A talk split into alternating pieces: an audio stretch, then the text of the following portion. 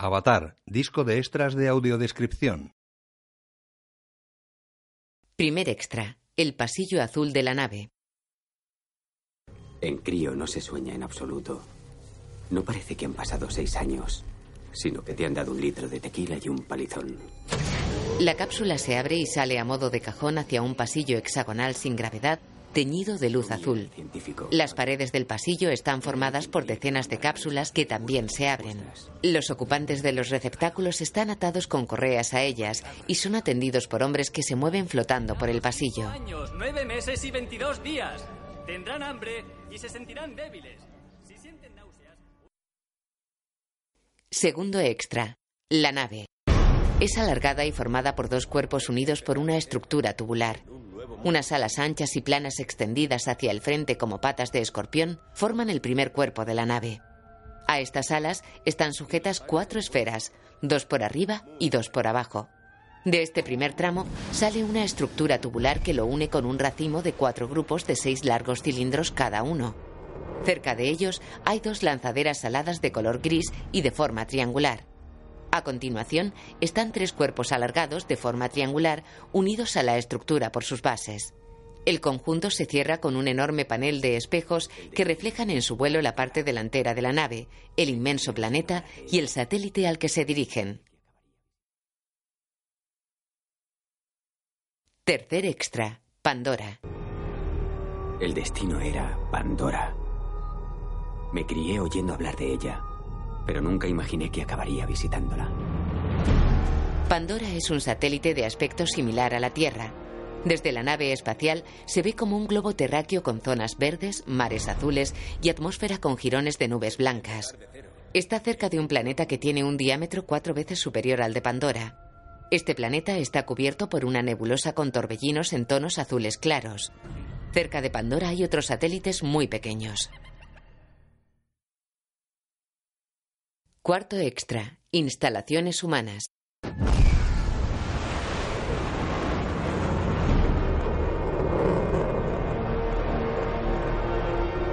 Cuando el transbordador llega a Pandora, se divisa el gran cráter de una mina a cielo abierto. Puerta del infierno. Aquí trans 16 aproximándose. Cruzamos indicador exterior. Mina a la vista. La excavación está en medio de una frondosa jungla. Un camino elevado recorre un diámetro del cráter, formando una S que une ambos extremos. Junto a este camino central trabajan las grandes dragaminas que depositan el material en enormes dumpers, cuyas ruedas tienen un diámetro superior a la altura de un ser humano. Más allá de la mina está la base terrestre. Grandes chimeneas metálicas coronan un complejo industrial de refino del mismo tipo que las refinadoras de petróleo terrestres. Este complejo está protegido por dos vallas metálicas coronadas de espinos con un pasillo entre ambas. Torres de vigilancia tachonan el vallado. Todo el conjunto es de proporciones inmensas.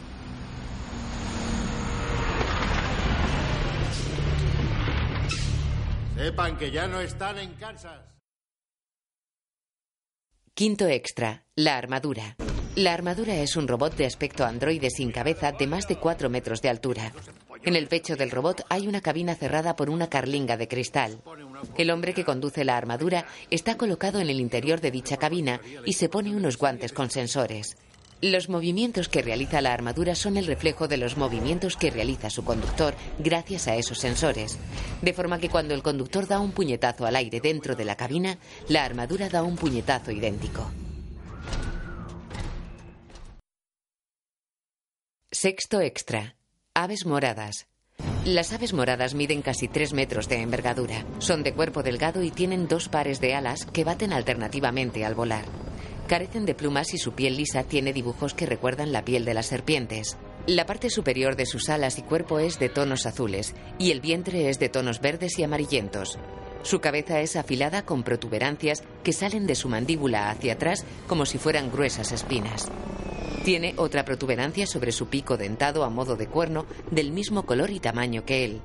Tiene dos ojos principales, uno a cada lado de la cara, y tras ellos otros dos más pequeños. Séptimo extra. Animales terrestres. El animal que se enfrenta a Jake es del tamaño y color de un rinoceronte, pero el cuerno de su cabeza tiene forma de martillo y es una prolongación de la zona superior del hocico. Como todos los animales terrestres de Pandora, tiene cuatro patas delanteras y dos traseras. También tiene dos pares de ojos y unos apéndices largos, finos y redondos que salen de las sienes hacia atrás. Sobre la espalda lleva una protuberancia a modo de coraza que le cubre desde la cruz hasta el lomo.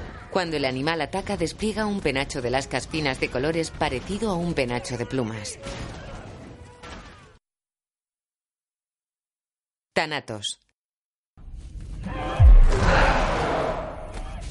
La doctora Agustín llama tanatos a un animal similar a una pantera, pero casi tan grande como los rinocerontes con cabeza de martillo. Es de piel brillante y oscura, aspecto feroz y fuerte mandíbula afilada. Tiene cuatro patas delanteras y dos traseras y dos pares de ojos. Al atacar despliega un collar de protuberancias circulares con tres gruesos filamentos cada una.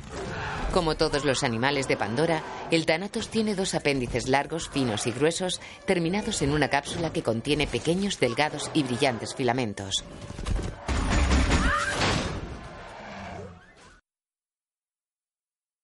Animales terrestres. Los animales que atacan a Jake por la noche en la selva son del tamaño de un Doberman. Su cuerpo es fibroso y delgado, marcándose las costillas y los músculos. La piel es negra y brillante.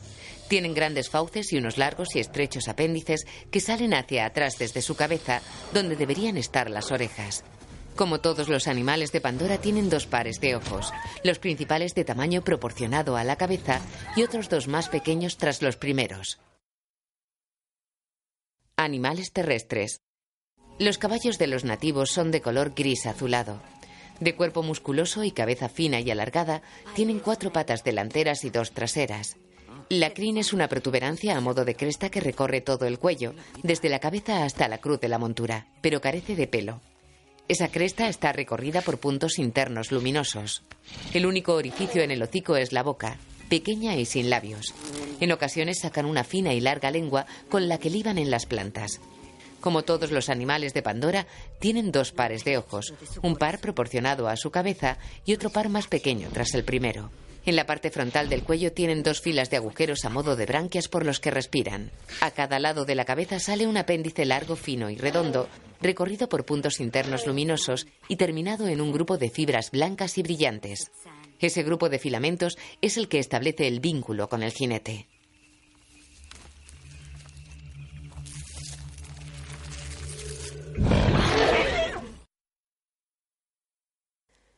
Octavo extra. Los Navi, nativos de Pandora.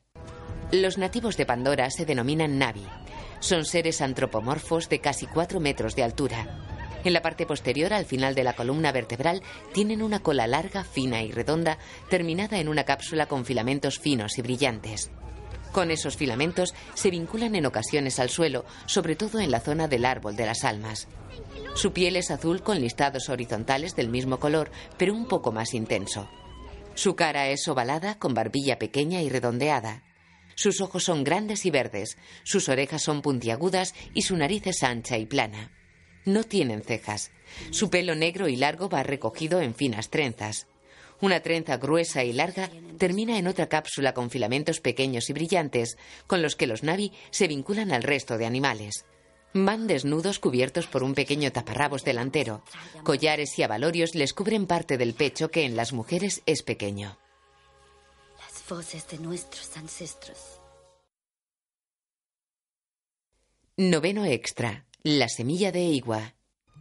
La semilla de igua es una estructura de filamentos parecida a la sombrilla de una medusa.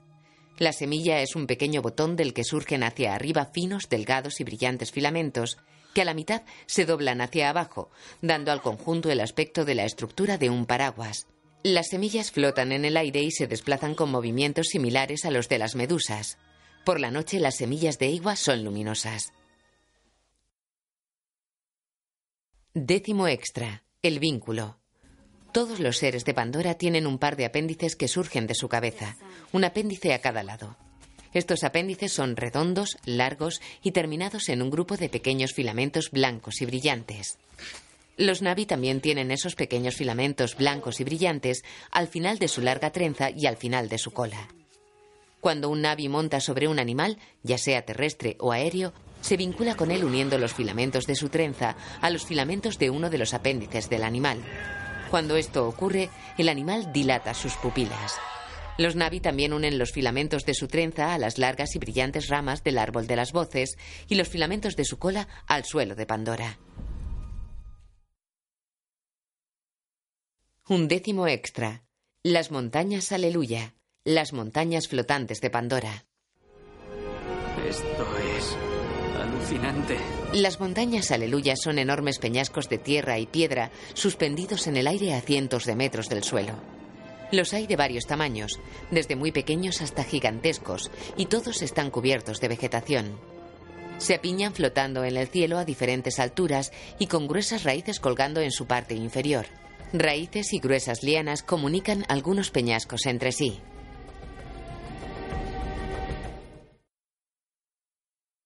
Duodécimo extra. Los icrán, aves de los cazadores. El icrán de Naitiri es un ave grande de color verde claro con manchas negras y salpicado por motas de brillante color amarillo. Su cuerpo es fuerte.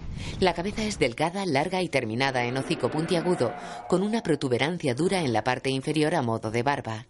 Ese hocico puntiagudo tiene dentadura interior. No tiene plumas y sus alas son robustas como una membrana de casi 5 metros de envergadura. Tras las alas principales, tiene otro par de alas pequeñas desde las que parte la larga y delgada cola. De la parte posterior de la cabeza sale un apéndice redondo, largo y delgado como una gruesa cuerda terminada en los filamentos necesarios para el vínculo. Otros icrán son de otros colores, azules, rojos, amarillos, pero todos tienen manchas negras y motas de algún otro color. Las alas se doblan hacia atrás en dos mitades. El punto de torsión es una garra con una poderosa uña. Cuando están en tierra, los icrán posan esa garra en tierra y doblan la mitad del ala hacia arriba, dándoles aspecto de pterodáctilo.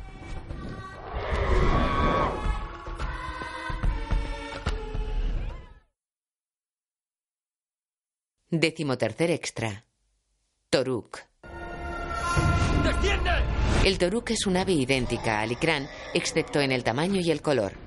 El tamaño del toruk es el triple que el tamaño del icrán, y su color es amarillo brillante con tonalidades anaranjadas y rojizas. Las marcas que salpican su cuerpo son de color oscuro y refuerzan el aspecto fiero del animal.